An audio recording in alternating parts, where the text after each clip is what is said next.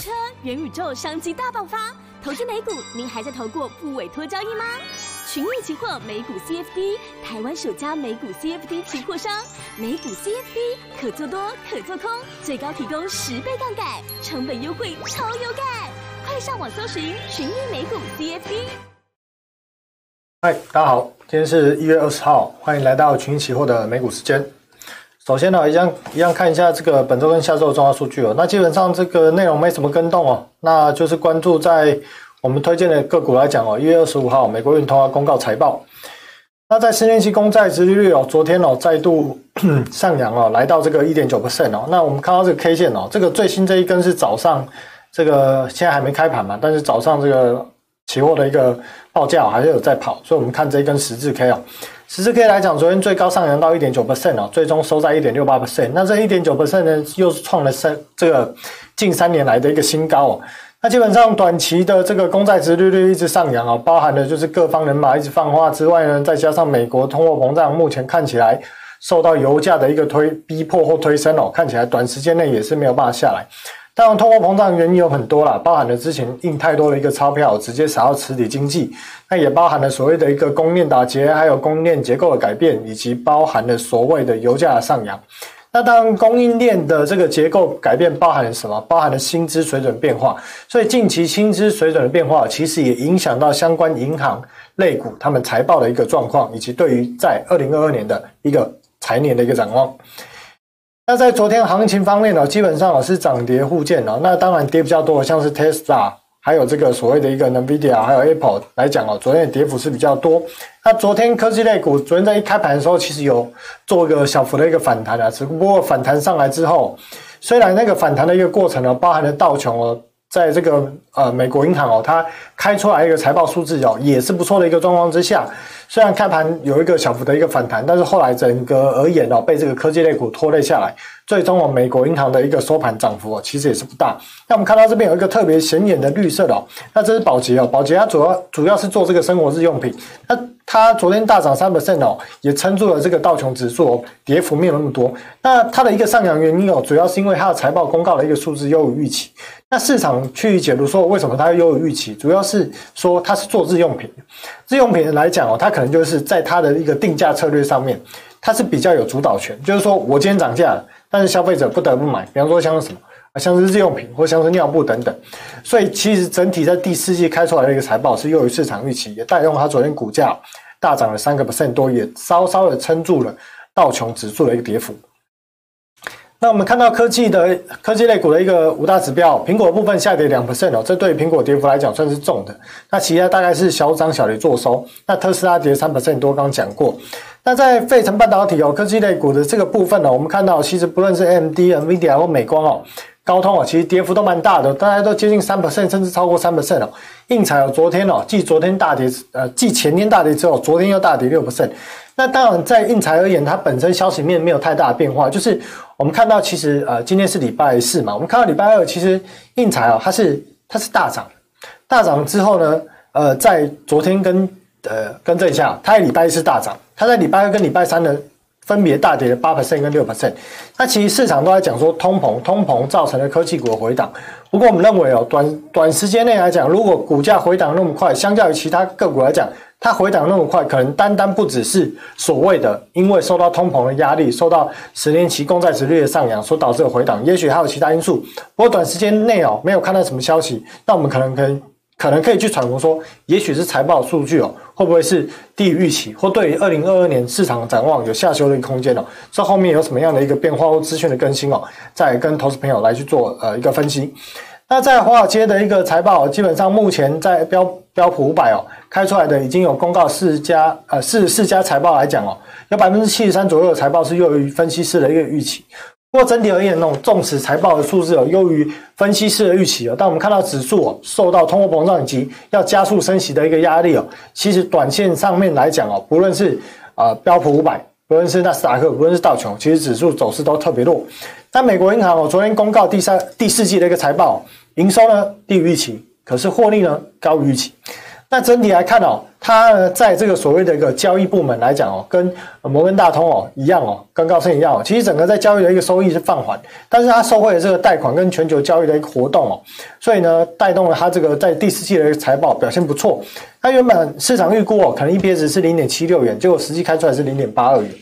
那在 S m o 的部分呢，昨天也公告了这个财报哦，那最终的这个呃全年的一个营收哦，大概是呃一百八十六亿哦。那 EPS 达到十四块。那对于昨天的这个公告第四季的一个财务数字哦，它这个部分呢是优于市场预期，虽然营收低于市场预期哦，但它最最后的一个 EPS 哦数据是高于市场预期一点点，所以最终的股价也是小涨做收。那在二零二二年的预期哦，YY 是加二十 percent 左右。我觉得这数字很有趣，我们可以去思考一下。台积电讲说，今年的营收 YY 是二十五到三十 percent。呃，对于研调机构来讲，预估今年的 S M P 五百的一个。上涨应该说成长，企业获利成长的平均哦，一个值大概是八 percent 到十 percent 左右。那 SMO 呢，它的一个获利表现当然也比我们在讲的这个所谓的硬材来讲，它又是比较高。硬材大概今年 YY 可能接近持平，再高一点。可是 SMO 可以达到十 percent 是为什么？其实主主要就是因为说它的这个呃机器哦，出给台积电机器的比重哦，在它出机器的占比可能达到七十 percent 左右，所以。它的一个成长，其实哦，有绝大部分来讲是受惠台积电对于未来资本支出或营运展望来讲，所带动的一个获利表现成长。那宝洁部分我刚讲过，我就不再多讲了。福特汽车昨天大跌八 percent 哦，主要是因为传出消息有它的刹车灯问题哦，要召回二十万辆车哦，来继续更改这样的一个问题。那另外呢，在其他的一个呃呃消息的一个部分哦，拜登总统昨天上任一周年哦，啊很难看哦，民调一直跌哦。现在基本上在选哦，可能啊基本上是选不上，因为包含了今年的其中选举来讲哦，要守住参众议院，看起来以目前不论是拜登总统民调或民主党民调，大概基本上都是已经不是岌岌可危，是没救了。好，那另外我们看到在这个重建更好的一个没呃未来哦，这个预算案的一个部分哦，两兆左右的一个呃一个所谓的一个财政政策，基本上到目前为止哦还卡关，卡关主要因为原因哦，包含了所谓的通货膨胀也好，包含了就是。呃，所谓的一个他们民主党内部的议员有不同意见也好，反正总总而言之啊，在这法案通过来讲，目前看起来是遥遥无期啊。除非这个所谓的一个通货膨胀率有短时间内哦有显著的下滑之后，基本上哦这个法案我认为通过的机会有超肯变大。那在 S&P 500指数昨天哦又再度下跌哦，基本上要去挑战这个平台位置哦。不过我认为短线纵使这平台位有稍有挣扎，挣扎之后呢，依然哦会去寻求下面这个平台位来去做支撑，所以短线上我是建议哦，如果要偏多操作，还是要做多的投资朋友，纵使短线有反弹了，还是建议先空手观望，来去观察这个平台位哦有没有适时的支撑，再来去做一个可能可以偏多操作的一个选项。那么从指数的部分哦，随着科技股回调，昨天哦，随着科技股回档了，昨天直接打回了所谓的两百 MA 哦，那这部分呢，短线上打到。重要的均线支撑了，基本上一定会有所谓的多头反弹的力道。那多头反弹力道有多强呢？说实在的，这个目前短线来讲就是一个下跌趋势，所以我还是认为，纵使短线有反弹，不要去抢反弹，因为反弹之后基本上还是会继续往下走，去寻求这个平台位的支撑。所以要做多一样，对于道琼指数相关的类股来讲，要做多还是寻求这个平台位再去做多，会是比较安全。纳斯达克指数啊，目前大概也是回到接近两百 MA 的部分。那目前其实看到，在美股的盘前盘哦，期货盘哦，其实短时间内已经有略有一些反弹。但是昨天其实在开盘前也有反弹，但反弹之后又收长黑。那至于今天到底会不会反弹成功啊？我是认为在来到这个重要均线的一个位置来讲，基本上多少有一些反弹力道。但是目前在科技类股财报还没有开出，而在所谓的一个。银行股的财报来讲，当然有好的，也有不好的。但是整体而言，市场受制于所谓的一个升息的压力，加上下一个礼拜一月二十七号凌晨三点，FOMC 会议决策才会出来之下，短时间内，我认为市场还是会对于最终会议的决策内容，在这段缄默期的期间，还是会有担忧的一个心情。所以呢，短时间内呢，相关的一些股票要有一个比较向上向涨呃上涨的一个空间的表现，基本上来讲，力道应该也不会太强。那费城半导体也很弱，整个这个平台破了。那一破来讲，基本线基本上来讲啊，颈线的防线就是被秒杀了。那再来就要寻求下面这个橘黄色框框这个位置哦，看到时候会不会有一个短期的一个支撑。那罗素更惨哦，它这个头是盘了一年哦，直接破掉，连支撑都没有就直接破了。那破了之后呢，罗素两两千我们就把它当做什么？当做台湾的这个 OTC 指数。就是主要以所谓的中小型类股而言，那基本上这平台位破了之后。短时间内，纵使有反有上涨，都以反弹视之啊，除非这个均线就有地方可以突破，不然都以反弹视之。那去寻求下面的一个平台位啊，当然这不会是短时间跌下来，但是我们认为在短时间内上，依然可能会有一个盘跌的态势，会去寻求这个平台位来去做支撑的几率会是比较大的。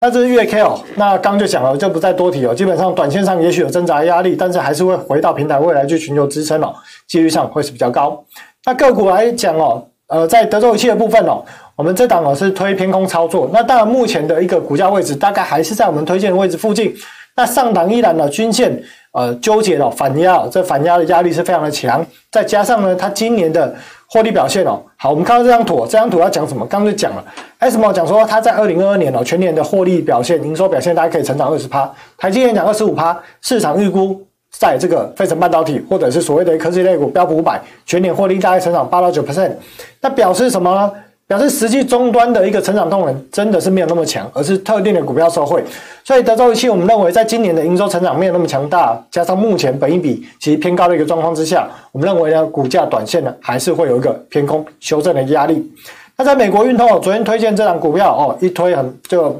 昨天一开盘呢就跌下来啊，也算是跌破了短期的支撑位，也跌破两百 MA。那那这档股票而言哦，基本上我们认为短线上我们还是会偏空看待啊。毕竟哦，昨天才讲了很多它的一个理由。那理由我们这边也带一下，它主要是做这个除了刷卡之外，它还有包含了一个授信啊、放贷、贷款这部分。那关注的重点就是说，在 CPI 快速上扬之后，我们看到这个消费总额数字基本上黄框出现就会出现走平，黄框快速上扬之后就会出现走平。那这里又黄框快速上扬之后。这个所谓的一个消费信贷总额会不会走平呢？我们认为来讲，这个机会是大，所以只要消费信贷金额走平，对于刷卡公司来讲，短时间内的一个获利或者民众的借款意愿就会变低，所以他们的获利表现就会变低。那包含了零售销售数据也是哦。那基本上而言哦，这档股票我们认为哦，就是在十二月零售销售公告数据大幅低于市场预期，再加上呢，呃，预估它的一个消费力道呢会趋缓之下，所以它的交易费的一个收入会变少。那另外，大银行开出的财报也发现了，呃，对于这个消费者举债意愿是放缓的，所以预估呢，它的利息的收入额也会降低，所以这张股票我们建议哦是可以做一个平衡操作。那 Starbucks 哦，今天哦已经是连七杀七了，连跌七天，推完已经跌第七天了。那基本上这档股票的下跌就刚讲了，主要是受惠于呃受制于哦所谓的一个大环境景气不好以及通膨的压力。那基本上这档股票跌到现在，虽然连跌七天了，到现在呢还是没有看到一个止跌迹象。那它的财报在二月一号公告，短线上我们还是认为哦偏空看待。那当然，到于说呃到底说，如果对于有偏空操操作的投资朋友来讲，